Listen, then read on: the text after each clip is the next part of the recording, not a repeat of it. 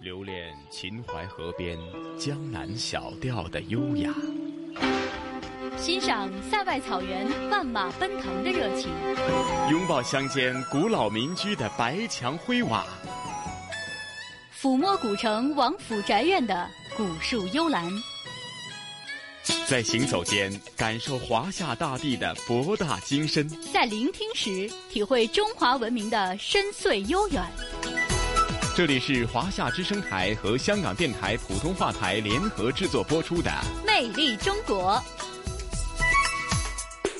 收音机旁以及国际互联网上的所有的海内外的听众朋友们，大家好！欢迎大家又准时收听由中央人民广播电台、华夏之声、香港之声和香港电台普通话台联合为大家制作的《魅力中国》。我是普通话台的节目主持陈曦。听众朋友，大家好，我是中央人民广播电台、华夏之声、香港之声的节目主持人朗月。朗月你好，你好，陈曦。是朗月啊，咱们今天的《魅力中国》的主题。依然是传承当中的老字号。那今天又会和大家分享哪些老字号，以及他们都有哪些悠久的人文历史啊？没错，今天我们会继续带大家走进这个老字号，而且应该说，今天是我们这一阶段传承中的老字号到这里要告一个段落了。当然，今天我们这几家老字号会关注于到一个共同的一个核心的关键字，就是吃。这五家店铺其实都是和吃有关系的。我们先来说的是。一家叫做天兴居的老字号，它是和老北京人的这个早餐是非常分不开的一家老店。可能像广东的听众朋友们平常喜欢啊吃早茶哈，但是对于北京人来说，早餐也有早餐的黄金搭档，就是叫炒肝加包子，是这样一种搭档。像。这个天兴居就是专门以经营炒肝而闻名的。天兴居最早的时候叫做会仙居，它始创的时候是清朝的同治元年，也就是公元的一八六二年。当时在前门外的鲜鱼口开业，到现在有一百五十六年的历史了。其实提到鲜鱼口，可能有人不太了解哈，它其实在前门大街的东侧，走前门大街到那个路口，西边是著名的大石栏。那么东边这一条街就是著名的鲜鱼口，在鲜鱼口其实汇聚了很多很多老北京的传统的吃食的店铺，都会在鲜鱼口聚集。像天兴居就是鲜鱼口里面很有代表性的一家。嗯，好，接着下来又介绍哪一间啊著名的老字号，而且呢，它又是以什么样的小吃或者食品呢？那一直是流传下来，甚至是成为家喻户晓的一个老字号的品牌呢？嗯，接下来咱们刚刚吃完了早餐哈，接下来咱们去吃点北京著名的小吃。它是位于北京的南城，这个饭庄叫南来顺啊，其实可能很多人知道像涮羊肉的东来顺啊，但是这一家是位于北京的南城宣武的地界所以它叫做南来顺南来顺其实也经营像涮羊肉这样的菜品，但是它更为人称道和著名的就是它。经营的传统的北京的小吃，啊，像这个脱胎于西北烧羊肉的有一款菜叫塔斯密，其实它是以羊肉为主要的食材，然后它用烧羊肉的工艺，最后做成了一种甜口的菜品。当时塔斯密这个名字，据说也是慈禧太后亲赐的这个名字，说这个东西又是羊肉，它又特别甜，像蜜糖一样的这个味道，所以管它叫塔斯密。除此之外，还有一款特别有名的小吃，叫做糖卷果。它正字是白糖的糖，卷起来的卷，然后水果的果。但是北京人会习惯于叫它糖卷果。它其实主要的材料是像包括山药以及其他的一些水果的一些材料，然后把山药做成泥，过油炸好了以后再浇上糖，这样的既是。非常的美味哈，同时它因为它用材料的关系，也是集营养和保健于一身的这样一种特殊的北京的小吃了。嗯，看来是属于这种传统的药膳的前身，但是呢，它又是。从这个呃，对于人的这个呃各方面的这种呃滋补呢，又有一些功效。不过呢，更像的是一种小吃哈，已经是深入到呃人们的这个生活的每一个角落里哈。好，讲了这个南来顺，那接着下来还有哪些好的介绍啊？接着下来，我们继续说一家跟北京的小吃或者说点心有关系的老字号。其实很多人到北京来旅游哈，都会想着回去的时候带一点这个伴手礼。那么很多人会选择到北京的一家店铺叫稻香村去买它的这个点心礼盒。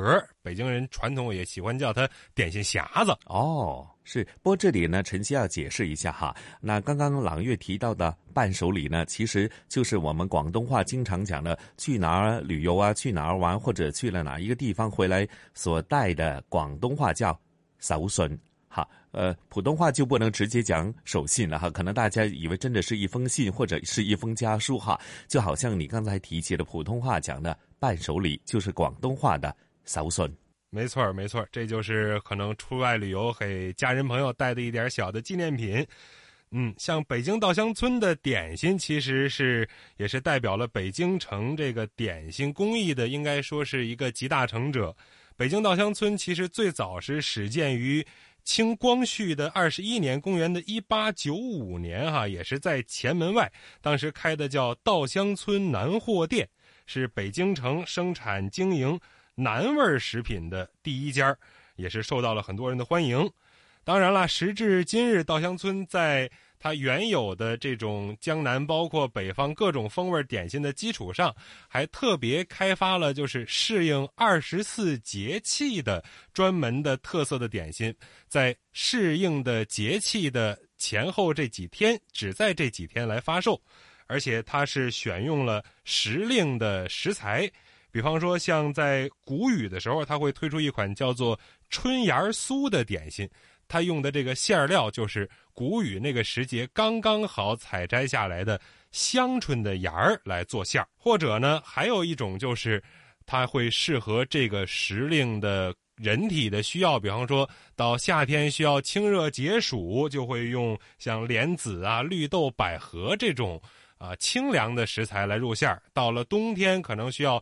滋补一点，温润一点。刚刚过去的大寒节气，稻香村就推出了叫“大寒消寒膏”，它主要是用了像桂圆呀、红枣啊这样很温润、很滋补的食材来做出这样的食品，来适合节令的进补。哇，这个朗月非常有特色哈，尤其像晨曦这种呢，对啊传统的二十四节气呢都不太了解的话呢，可能每到这个吃上这些点心呢，就知道呢是什么节气哈。那也对于最重要的就是人们已经是用这个食材进行呃对自己的这个身体的调整的一个绝佳的一个食品，我觉得这一点呢蛮有创意哈。哎，说到这里啊，咱们也事不宜迟，马上聆听刚刚提及这三。个传统的老字号的这个他们的悠久历史的食品以及他们的人文情怀，咱们一起聆听好吗？好的，那我们就一起去走进这几家老字号的历史和他们的传奇故事。滋味在岁月中沉淀，工艺因执着而升华，一辈辈传下来的。是手艺，是文化，也是生活的记忆。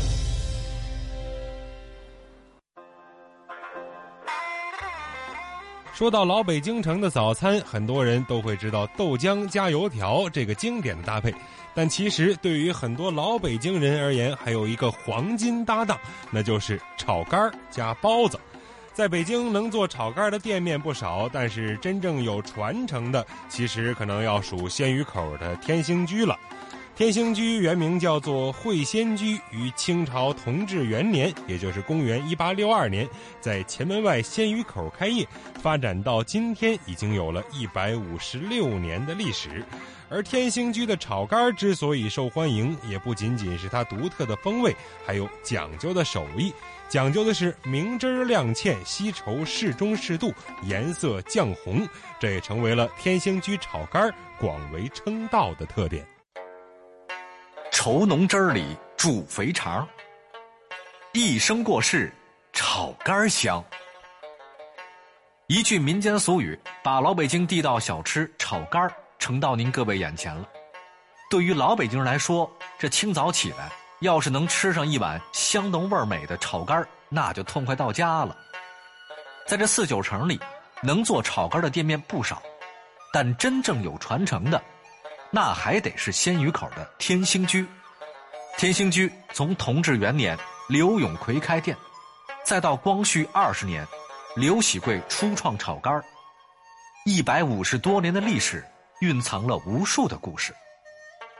现在的掌门人郑建华，同样也是鲜鱼口老店的掌柜的。说起天兴居，也是如数家珍。这个炒肝推出来之前呢，是一个家族，是一个小作坊，做点自制的小凉菜，弄点烧饼、火烧，这么，呃，经营效果也不好，所以说也逼着本家呢去思考和开拓吧，自个儿遛弯儿啊、串门啊，哎，通过这个沿街的调研，觉得这个呃住下货这点东西呢，呃，它可以操作一下。就是说，一开始做的出来推出来的是白水杂碎，出来了是出来了，可是还是不好。呃，这会儿呢，他呢岁数也长了，呃，膝下也没子女，交给本家的一个后人了。后人家里的几个孩子挺伤心，借用这个白水杂碎呢，琢磨来琢磨去，把它给研发出来了。研发出来再勾勾芡，用以前没有酱油，用的是大酱，边炒边炒，调颜色，这样把这碗炒肝就给做出来。虽然是拥有着一百五十多年历史的老店，不过啊，即便是很多老北京人，也可能会问：这炒肝的名字是怎么来的呢？哎，听起来它怎么就那么怪呢？在刚这个炒肝研制创新出来之后，说又以肠子为主，肝儿也就一片两片呃，为什么就叫炒肝不叫烩肠炒肠那时候呢，呃，肝儿也金贵，呃，出成少。又是用肝的前面三分之一的那尖儿的部位，呃，食材量少，呃，吃到嘴里的口感又好，哎，这个名字好听，就取了这么一个名字。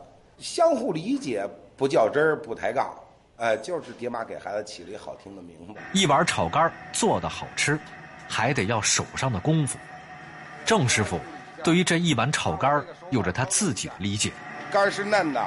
它不发腥，打粉了，这是一个火候，嗯，呃，就是一个经验，一个是糊化成熟，一个是亮，哎，咱们这炒肝的特点，明汁亮芡，稀稠适度，颜色酱红。王婆卖瓜，咱可不能自卖自夸呀，这到嘴的吃食好不好吃？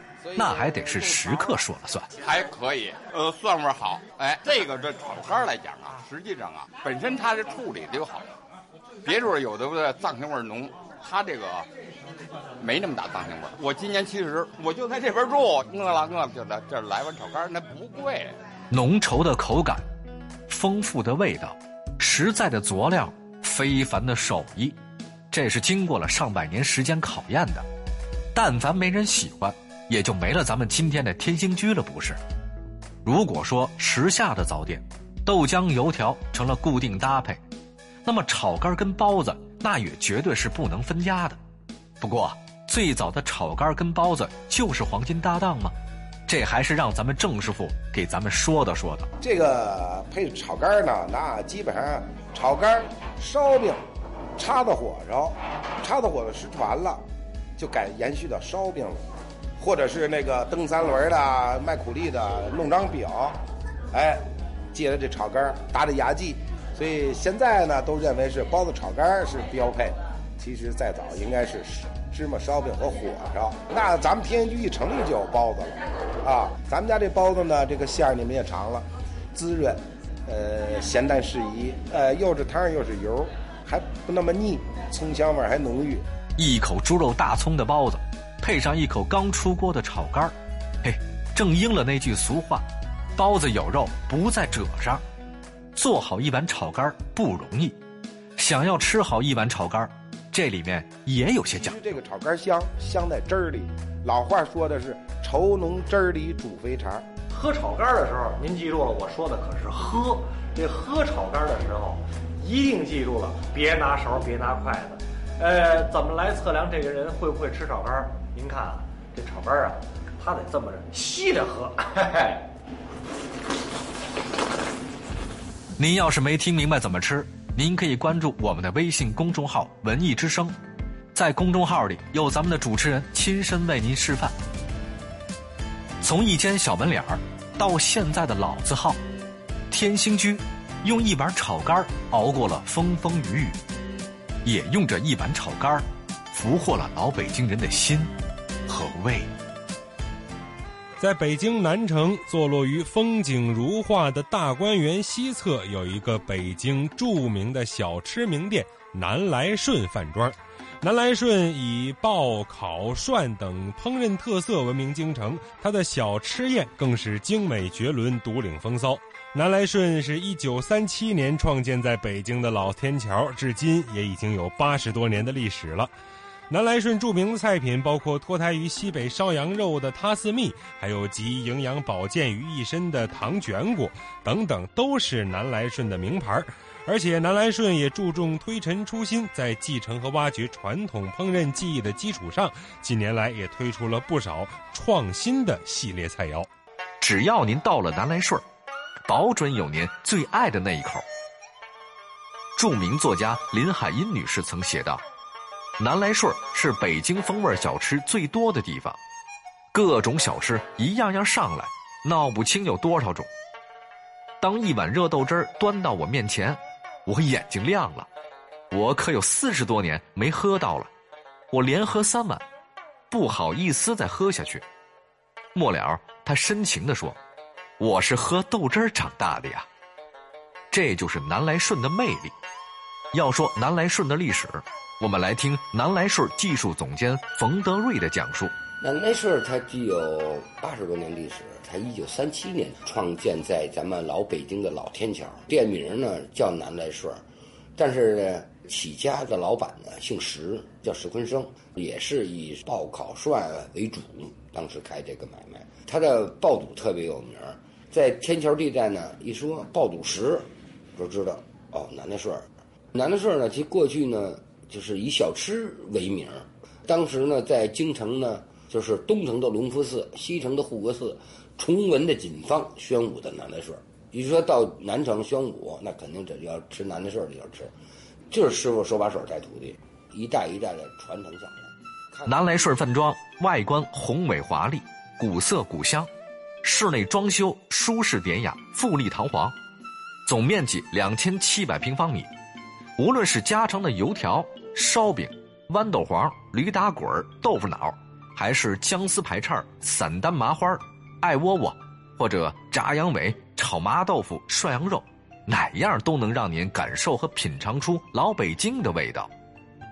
尤其南来顺的特色菜包糊，这道菜和古书大王刘宝全爱吃爆肉分不开。比如说包糊啊，有典故，过去的大鼓艺人刘宝全。他爱吃包羊肉呢，因为他每天啊唱完大鼓啊，就定点到人家这个馆子吃来。有一天也巧，嗯，怎么还没到啊？提前扒拉出来了，说可能能晚一点，又给他热了一遍，热完了还没到，连着热了三遍，没法再热了。等刘宝全到了，一看这东西没事再热一遍，等于这会儿葱包肉的肉质的水分就干了，有点似糊非糊的焦香味儿出来了，因为这水分都脱出去了。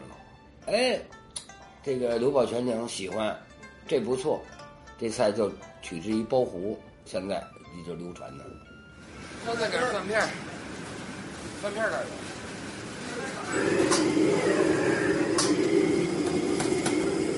它现在是得使大火，一会儿呢变成小火靠。先下的是姜跟蒜，还得蒜得放两刀，一会儿头出烧还得放一道蒜。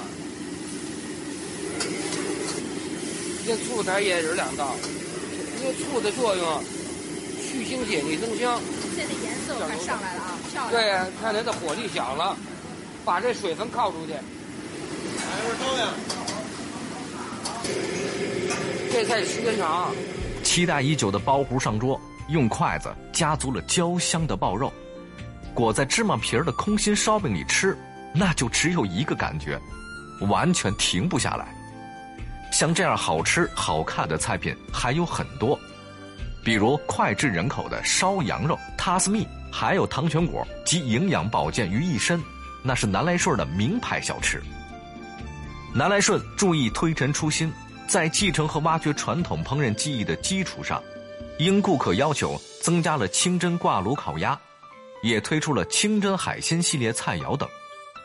店里二楼墙上醒目的八个大字：“传承、创新、规范、标准”，正好印证了南来顺的发展理念。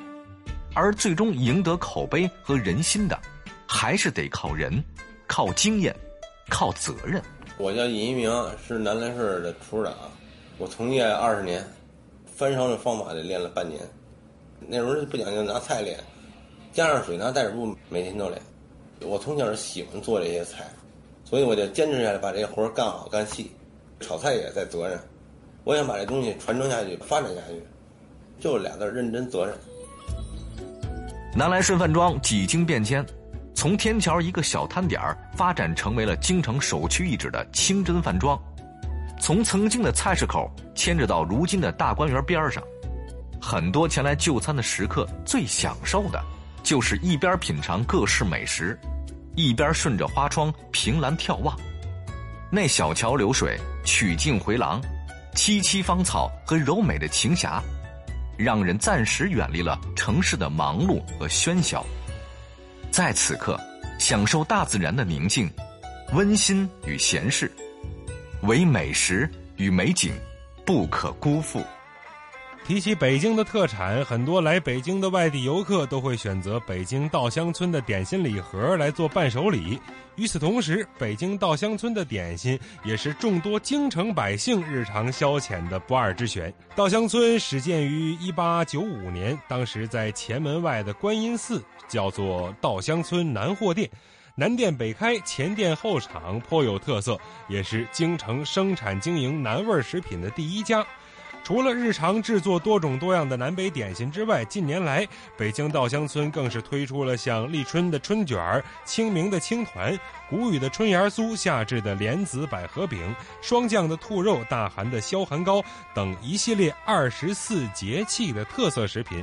有的采用时令食材入馅儿有的是适应气候变化而带有清热或是温阳补益之类的功效，都颇受顾客的欢迎。北京稻香村这个遍布北京城大街小巷的食品店，承载了几代人的甜蜜记忆。我今天就是给老人买的点心，买的吃的零食。认识稻香菜就开始买嘛。他这个是有质量保证的，服务态度各方面都比较好。我买了汤圆啊，各种馅儿的，嗯，肉皮冻、素食锦、肉松。它这个品质还有真的是品牌吧，还还质量品质。干净透亮的玻璃柜台。收现金的不锈钢小碟和镊子，整齐排列的食品塑料箱，还有扑鼻而来的糕点香气，是每个北京稻香村门店的标配。这样的场景，即使酒足饭饱，肚子里的馋虫也会被勾出来。北京稻香村第三十二门店经理刘建军告诉我们，每天门店还没开门，门口就已经有很多人等待了。一般情况下呢？提前就把门开开了。现在天这么冷，让大爷大妈赶紧进来，也稍微暖和点。北京稻香村第三十二门店的地理位置十分特殊，这个位于北京市昌平区八仙庄村的店铺，就在北京稻香村食品厂的旁边从曾经的前店后厂到如今的中央厨房，北京稻香村副总经理郭亚平告诉我们，北京稻香村的发展节点。刚好和改革开放的脚步不谋而合。在这个过程中，我们到目前为止，整个从运营上、从生产加工上，还有我们门店的售卖上，都发生了翻天覆地的变化。你现在要去我们门店，能够感知到，全都是电子计量系统，并且是计时称量、计时计算，甚至计时是要传递到我的整个这个财务控制中心的。我们现在整个从门店的销售的订单的发起，以至于到我们原辅料采购计划的形成，再到生产计划的形成，基本上都是在整个我们的软件互联网系统里就全部自动一次性形成。这样的话，既减少了沟通成本，也提升了我们整个运营的效率。在对三十二门店琳琅满目的食品的搜寻中，我们在冷柜里发现了刚上架不久的新品汤圆儿。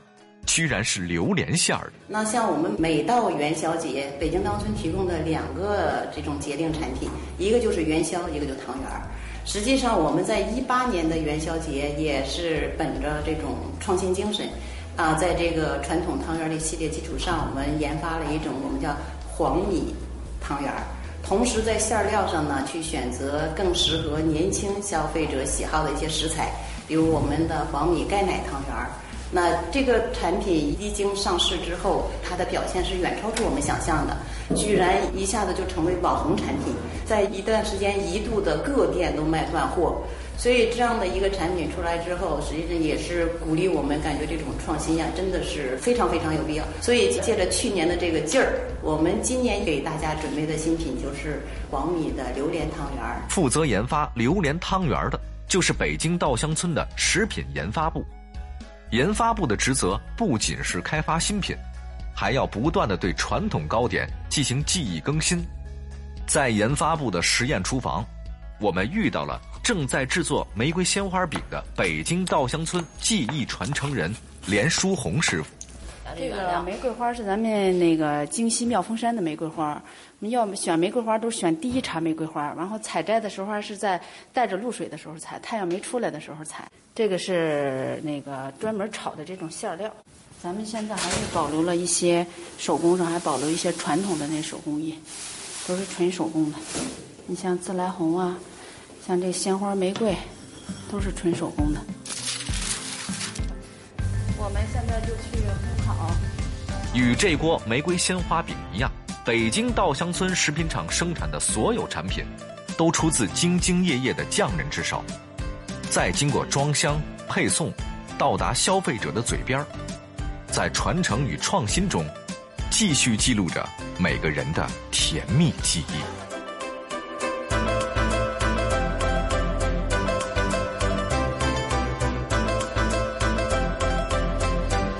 音机前和国际互联网上的听众朋友们，欢迎您继续锁定收听中央人民广播电台华夏之声、香港之声和香港电台普通话台共同为您带来的《魅力中国》节目。我是中央人民广播电台华夏之声、香港之声的节目主持人朗月。听众朋友们，大家好，我是来自香港电台普通话台的节目主持陈曦。哎呀，朗月啊，其实我觉得自己呃已经去过好几趟的北京，比方说旅游和公干都曾经去过。但是从咱们讲的这种传承中的老字号呢，我印象当中我没去过几间。哎呀，太可惜，有点遗憾呢。没关系，下次再来北京，咱们一家一家的转，一次转不过来，多来几趟。是是是，那我相信呢，收音机旁的听众朋友听了咱们一连几期的这个传承当中的老字号呢，假如。如接着下来的，在农历新年期间前往北京的话呢，不妨呢就马上呢，呃，去一一的对应一下哈。咱们推介这么多的老字号，你不妨去尝试一下，有吃的，有穿的，甚至连。脚上穿的鞋也有哈，大家就不容错过哈。那朗月接着下来又有哪些方面的一些好的介绍啊？没错，接下来的时间我们还会走进这个传承中老字号这一阶段，最后我们会给大家介绍跟茶都有关系。我们首先说叫做茶汤礼，可能说到茶汤，可能广东的听众可能不太熟悉哈。茶汤是老北京城人尽皆知的一款，如果在当年说也是当年的网红甜品了哈。当然了，时至今日，在北京，如果你春节来北京逛庙会，也会在庙会里面看到很多的摊位在卖茶汤这种甜品。其实茶汤它的由来是，相传啊，在清朝的时候，有一年到北京来上贡的外地大臣，给御膳房带来了一种叫做糜子米的这么一种粮食，它是金黄色的，有点类似于小米哈，但是它叫糜子米。然后御膳房的大厨就把这个糜子米先用水泡了，然后晾干，再磨成面粉，然后用开水一冲，颜色立马变成了金黄色，这个面也马上凝固起来，成了一个面糊的状态。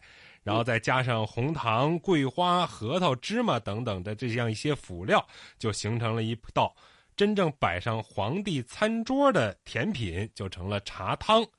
嗯嗯，这个有意思哈，朗月啊，我们通常以广东人的理解呢，茶汤呢，通常都会觉得是呃像茶或者像汤，呃以这个液体的形状为主的哈。但是这个就很明显的跟咱们传统的啊广东话的，无论是楼佛汤还是什么呃凉茶、凉茶，有明显的分别。他讲的这个茶汤呢，最后呢是有一个凝胶式的一种像甜品的那种小点心，或者一种开胃可口的这个甜品一样，就不是咱们广东话所讲的茶汤的那种形式。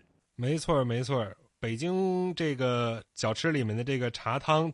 它其实是被归到了小吃的这样一个概念里面，所以它也不是我们传统意义上理解单看这个“茶”这个字或者单看“汤”这个字理解的那种液态的状态。它可能更像是北京话说的面糊糊的那样一种，呃，可能比较偏凝固的半流体的这样一种形态。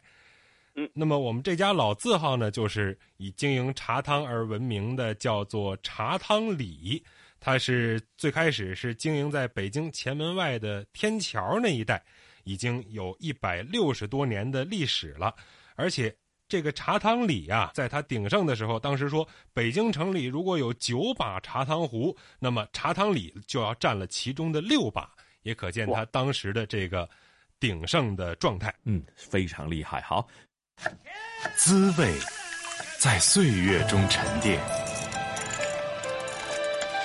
工艺因执着而升华，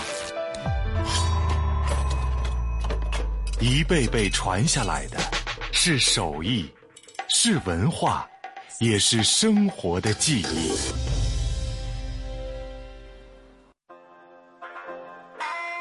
如果把时间倒回一百多年前，茶汤可谓是北京城人尽皆知的一款网红甜品。而时至今日，每年春节，北京各大庙会上也总少不了茶汤的身影。在北京前门外的天桥一带，就有一家以经营茶汤而闻名、已有一百六十多年历史的老字号——茶汤里。而茶汤里最让人津津乐道的就是它的扣碗茶汤。在冲好茶汤之后，碗底朝上扣在条案上，顺手一推。碗在一丈多长的条案上滑行，然后再用手接住，翻转过来浇糖。这个过程中，碗里的茶汤一滴不流，一滴不洒，保持着原样。而在那条条案上，也没有一滴茶汤洒落，堪称是茶汤里的绝技了。我沿着这边儿这么吃，嗯，第一口切着桂花，嗯，有桂花和这个红糖的香味儿。这时候你看，还会。这个汁儿会下去，完了我再沿着那边再这么吃，就这样切边吃。说起茶汤，很多人，尤其老北京，一定会想到那把标志性的龙嘴大铜壶，让人称奇的扣碗茶汤绝活。清嘉庆年间的《都门竹枝词》里面就有“清晨一碗甜江粥，才吃茶汤又面茶”的说法。那一碗甘甜香醇、色泽杏黄、味道细腻耐品的茶汤。饱含了人们对于甜香和温暖的所有记忆，而创始于一八五八年，至今已有一百六十年历史的百年老字号茶汤里，则是把这份念想保留至今。我是茶汤里第四代传人，我叫李月，我们家茶汤里是北京比较著名的小吃之一。我奶奶小时候跟我讲，就是我曾祖父叫李金祥，那时候在皇宫御膳房做面点师。非常聪明好学，有一年到北京来上贡的外地的大臣，给御膳房带了一种金黄色的，就类似小米儿的一种糜子米。当时宫廷里头没见过这种米，我曾祖父李金祥呢，就把这个米先用水给泡了，然后又晾干，用手工磨成面粉，用开水一冲，颜色上马上就变成金黄色，这面马上就凝固了。然后他就给配上点红糖，又搁了点桂花汁儿、核桃仁儿、芝麻仁儿，哎，结果就在皇宫里头，他们感觉吃的相当好，其中就把这茶汤呢就定为了宫廷早茶，这应该说就是茶汤的由来。这段故事说的是清咸丰年间，茶汤里第一代传人李金祥为清宫慈安、慈禧制作茶汤等食品的过程。后来李金祥在老北京场店设摊儿。光绪十二年，也就是一八八六年，第二代传人李桂林把茶汤里迁到天桥之后，更是名声大噪。一九四五年，十七岁的李秉忠继承了茶汤里的字号，继续在天桥三角市场经营茶汤。在茶汤里发展的鼎盛时期，当时北京城里面一共有九把茶汤壶，李记茶汤就占了六把。而在百姓的心目中，茶汤和李也逐渐融为了一体。好在哪方面呢？一个从器皿上说，美食配美器。我父亲就算第三代，叫李秉忠，除了技术上掌握以外，他说在器皿上有了创造发展，配上了大铜壶，这应该说是我父亲的首创。因为老天桥过去就是说书唱戏，茶汤等于说我父亲再一展开了以后就轰动了。成为天桥三角市场的一景了。他找的这个地儿在哪儿呢？就在侯宝林说相声的地方。哎，他在他的前面支了一个摊儿卖茶汤。你想想，那个时候说相声的都听侯宝林、郭启儒说相声，他们就是说完相声，觉得得喝一碗茶汤，就觉着一个是暖胃，又解饱，又解渴，而且这味道、香气都不一样。在当时的一些名家都到我父亲这摊上来吃，一个是侯宝林。一个还有新凤霞茶汤里最让人津津乐道的就是扣碗茶汤，冲好茶汤后，碗底朝上扣于条案，顺手一推，让碗在丈八长的条案上滑行，然后用手接住，并将碗翻转过来浇糖，碗中茶汤不流不洒，保持原样，条案上无一滴茶汤洒落，堪称绝技。这其中的奥秘到底在哪儿呢？茶汤里第五代传人。李乔、孙磊夫妇现场给我们做了演示。现在冲茶汤，你看这水大概五十五度，你看这碗三分之一碗的是温水，然后大概有个一勺半的面，根据你的水搁多少，你决定你这那个面面的多少。你看这个吸稠就合适。然后这个时候，你看我们要浇的时候呢，肯定就是得匀着浇，让它整个这面冲熟了，要不然它有的时候这边是生的，这边熟的，冲熟了以后它倒过来就不会洒。这就是扣碗，扣碗茶汤。冲茶汤是个技术活，店里伙计们必须熟能生巧，至少得经过一年半载的训练，才能达到茶汤里技师的要求。在北京著名的前门大街、王府井大石栏商业街、和平里广渠门，各大公园庙会都留下茶汤里的身影和京味文化。而在天桥附近，几代茶汤里都居住在此的何家胡同五号。茶汤里博物馆也正在筹建当中，期待让更多的人可以在这里了解茶汤里的历史，亲自动手体验茶汤的美味儿。回望华夏历史，皇帝结婚和老百姓不一样，就是要举行一次册立典礼，表明他是皇后的身份呢。聆听东方神韵。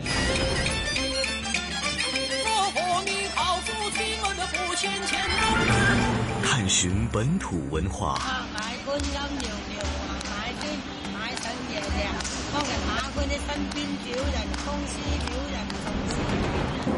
乘船瑰丽宝藏。凉风有信呢，秋月无边。遗产要活化，要把它重新运用，才是遗产。穿越古今，感悟人文。魅力中国，每个星期天中午十二点，让魅力更美丽。是的，这里还是由中央人民广播电台、华夏之声、香港之声和香港电台普通话台联合为大家制作的《魅力中国》。哎呀，朗月啊，刚聆听了呃这个。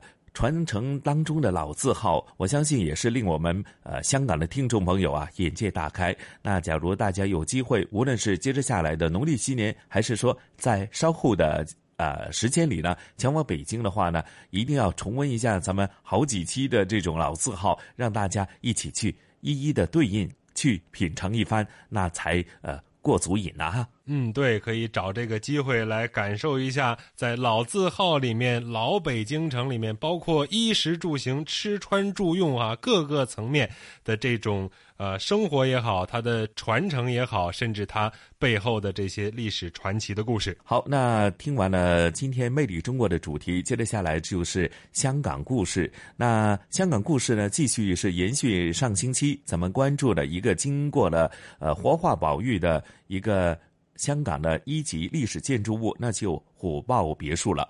呃，上星期就讲了它的一些历史。那今天呢，呃，同事雨波和嘉宾主持来自中国旅游出版社的副总编辑一哥陈一年呢，继续和大家在虎豹别墅呢就走一走、逛一逛，跟大家说一下，呃，在保育计划当中的一些主要的一些元素，以及呢，在保育的过程当中遇到哪些问题，或者有些难度，又或者呢，在保育的过程当中是保留了固有的虎豹别墅当中非常精美的东西，甚至一些传统的手工艺的一些建筑的风格如何保留下来？那接着下来，在活化方面呢，又在如何推动呢？这个音乐方面呢，帮到更多的呃，无论是普通中下层，还是说在呃社区当中，如何进一步的推动这个活化音乐方面呢？如何做出他们积极的作用呢？那接着下来，咱们也事不宜迟，马上聆听这一期的香港故事。好的，那我们现在就一起出发。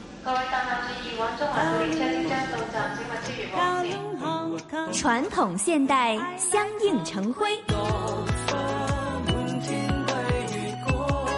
中西文化共冶一炉，东方之珠，动感之都，香港故事。香港故事。欢迎来到香港故事节目时间。节目当中，雨波非常高兴请来香港中国旅游杂志副总编辑陈一年一哥，你好，你好，大家好。继续我们上一集的话题哈、虎豹别墅啊，听这个名字就很威武啊。但是呢，现在呢，威武之余多了一重的艺术感觉。虎豹别墅经过改造活化之后，四月份正式要开放给公众参观，化身成为推广音乐文化的中西音乐学院虎豹乐谱。哎，这个虎豹乐谱啊，已经是在建筑的这个啊呃修缮已经是完成了啊，嗯就是并且其实啊，呃，在去年底已经开始运作了。哦，只不过还没有向公众开放啊，嗯那个就是呃由啊呃这个啊主办人啊呃做了一很多的呃音乐方面的事儿啊，嗯就是呃比如呃因为乐谱本身有这样的意思啊，谱苗谱啊就是培养的意思啊，嗯。就是哎呃用这个园地来嗯去培养嗯。哎青少年啊、音乐爱好者，嗯嗯。当然不只是这样啊，老少咸宜，就是的，这就是呃嗯，把这个场这个场地呢，就变成啊进行音乐活动，嗯，音乐教育这样的一个地方，在去年底已经开始在运作了啊，嗯嗯嗯哎，但是对公众的开放呢是在啊四月份。哦，四月份也不是说，呃，你随便走进去，因为它哦到底是一个很很静的地方，哦。就是你搞音乐中，你都知道啊，它不是一个大公园。啊明白明白明白。嗯嗯嗯。哎，呃，所以呢，啊、是要申请的哦。啊，就是网上啊，预先登记啊，哎，网上啊、申请啊，这种啊、开放的是有限度的开放，它还要维持着有一定的这个呃对音乐教育这这方面的的运作。是是，人流也要控制啊、不能够在这个范围之内一啊下子就太多人一起来参观啊。嗯嗯嗯，而呃，我们如果是啊，轮到了啊，呃，这里是有一种安排的，就是导赏啊。啊，导赏呢，主要是导赏建筑物。嗯嗯嗯呃，这个呃，你报了名批准了，嗯。然后你就靠指定的时间在这里就参加这个导赏团。啊。是，呃，当然你会遇到啊，呃，这个呃音乐活动，嗯那就更好了啊当然你不要干扰人家，啊。就，OK 是在你静静的欣赏是没问题的啊。嗯嗯嗯。呃，嗯这是一个呃很好的机会。嗯。哎，呃，如果是从这个呃呃欣赏的角度看呢，你就嗯可以看到啊，这个已经被呃修理过啊。嗯，当然它是很呃尽可能的保持它原来的那种格调，嗯。呃结构不会变啊，就是嗯。哎原来有很多的这个家具啊，嗯。啊，甚至很多的雕塑啊，有的是从从呃这个万金油花园拆下来的很多的雕塑啊，哦。因为万金油花园已经卖掉了，哦已经不不在这个这呃这次的开放范围就，是看不到原来的面貌了，哎其实啊，看不到原来的面貌啊。哦嗯嗯但是呢，呃，现在开放的有两个部分啊，嗯。一个就是呃虎豹别墅的主楼，嗯。啊，有四层高的一个主楼，嗯嗯嗯。呃，另外呢，啊、还有啊、呃私人花园啊，嗯。也就就是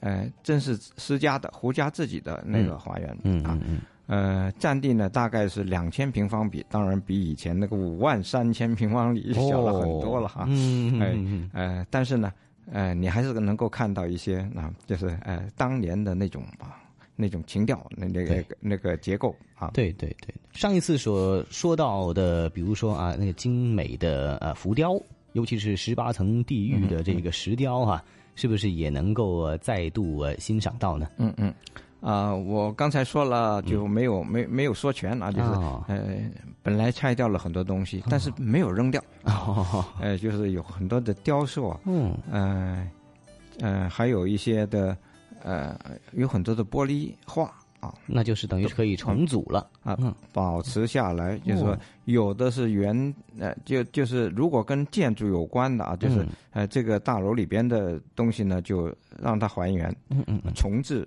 嗯。呃，另外呢，呃，有一些原来是在别的花园里的，呃也会啊、呃尽可能的利用，把它放到现在这个私家花园里啊，嗯，呃，这样呢，这里就有你可以看到一些呃当时的石桌、石凳啊，呃，还有一些雕塑啊，嗯一些呃浮雕啊，嗯一些嗯装饰品啊，哎，这个会重置在现在呃虽然呢呃地方小了，但是嗯。也经过呃适当的重置，你还是看到啊、这些旧物是文物啊，嗯，哎，那么至于嗯。这个这个这个十八层地狱呢，其实要重建啊，就是在呃真的是重建啊，嗯就是把把呃能够用的石雕啊，把它再建起来，当然就没有以前那么大的规模哦，哎，但是呢啊、希望能够让你啊看到，能够回味到当年的一种啊。缩影吧，嗯现在不能说是一一不一样了啊。哦，明白哎明白，缩影啊。嗯嗯嗯，哎，那除此之外呢，还有什么特别的一些的呃建筑特色，或者是一些啊、历史的古迹，可以让大家留意到的呢？要提醒一下大家啊，就是嗯它改造成为了一个乐谱，你就要从这个方面去欣赏啊。呃，这个建筑物呢，因为原来的别墅这个部分呢，四层楼的别墅呢，是中西结合的啊，嗯嗯中西交融的一种建筑嗯风格啊。呃，你在这里呢，你确实能够感受到啊，呃，他很能够跟这个音乐学院这样的一个啊用途结合起来的，就是这个嗯格调很很像。要想象一下我们音乐学院的这个、啊呃建筑格式啊。哎嗯，呃，音乐学院呢，呃，很强调就是中西音乐啊，都是呃进行推广的一个一个场地啊，呃，所以呢，呃，在这样的一个场所呢，你就觉得它是非常的吻合啊，你感觉这种气氛是很对的啊，这个嗯。呃，还有就是呃，这个别墅里边有十四个房间啊，嗯嗯。这十四个房间呢，呃，都很合适作为呃呃音乐课室嗯啊，或者是轻音乐呃室内乐的一种呃小型演奏啊，嗯呃，因为这种风格呢都是挺好的，就是、嗯呃作为教学或者是演奏用途都不错啊。嗯嗯嗯呃，你在这里呢又能够啊看到这个这个建筑物本身的一些装饰啊，本身很雅的。嗯、哦哦啊，哎，就是你你会很容易转化成为一种呃乐韵的这种啊融合啊。嗯嗯哎、就是呃这个得你们自己去看了，就是啊啊嗯嗯嗯。那么其实呃，跟它这种的建筑的特色哈，那么进行这个中西音乐学院的呃匹配，那是一个非常好的一个尝试。那么而且呢，也跟它的形象非常的配合哈。一些呃音乐的团体啊，哦可以租用啊，嗯就是说不仅限于啊对对对古啊典音乐哎啊还可以租租用啊，而且呃还是比较廉价的，就是说相当廉价的租用。嗯呃呃，这个音乐园啊，这个园谱啊，嗯呃还特别强调，呃这是一种啊普及性的啊，就是带有普及性的。呃，这样呢，呃，培训音乐人才啊、为一些团体提供场地。嗯啊，另外呢，呃，也特别强调是这就是对于呃比较贫困家庭的呃青少年啊，哦呃，给他们一些资助啊，资助呃哦。啊、他们的目标呢，就是呃对呃学音乐的啊这种啊、呃清贫学生啊，嗯。呃提供一定的名额啊，他们目标呢就是有四分之一的人可以达到免费，嗯嗯嗯。啊，这样呢就能够推广到呃各个阶层啊，让音乐变成呃很大众的，就是能够呃不是一种啊啊、高高在上的、嗯的的活动啊。明白明白，也是哈。那其实当时基金会的创办人还有主席，也就是胡文虎的后人了。嗯胡先，因为他自己也非常热爱音乐，嗯，所以有这样一个的爱好，有这样一份的爱放在里面啊，他就会嗯把自己呃先人的哈前辈的这一些的呃留下来的这个宝贵遗产呢，把它真的这种就真的是叫做活化了，嗯从一个啊、我们叫做不动产啊，转化成为一个呃活的可以乘船的，可以从艺术的角度呢去配合的一个的计划。这是一个嗯非常非常棒的哈变身的过程。我们说嗯豪门大宅、虎豹别墅，在未来大家有机会的话，记得哈去登记一下，那么参观一下豪门大宅变身乐谱的独特感觉了。在港岛大坑社区超过八十年历史的虎豹别墅，即将向大众展开它的全新面貌。香港故事，谢谢一哥的介绍。